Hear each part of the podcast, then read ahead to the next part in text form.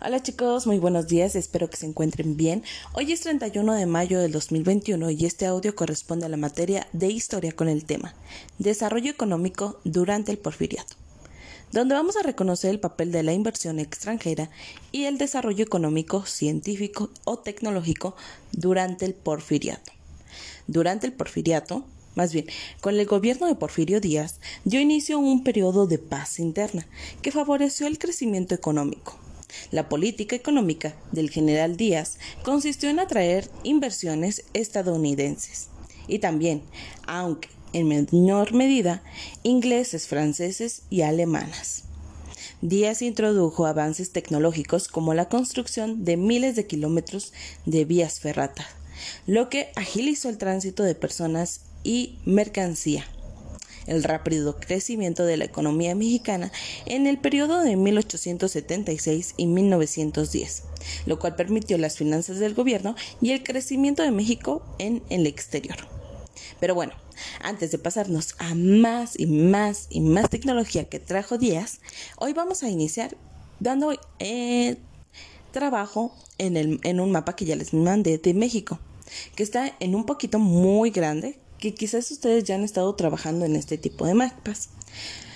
Vamos a, a, trabajar los beneficios y las inversiones extranjeras que hizo Porfirio Díaz, iniciando con la construcción de las vías ferratas o las, eh, la construcción de ferrocarriles, los cuales vamos a estar representando como vías de ferrocarril en FOMI.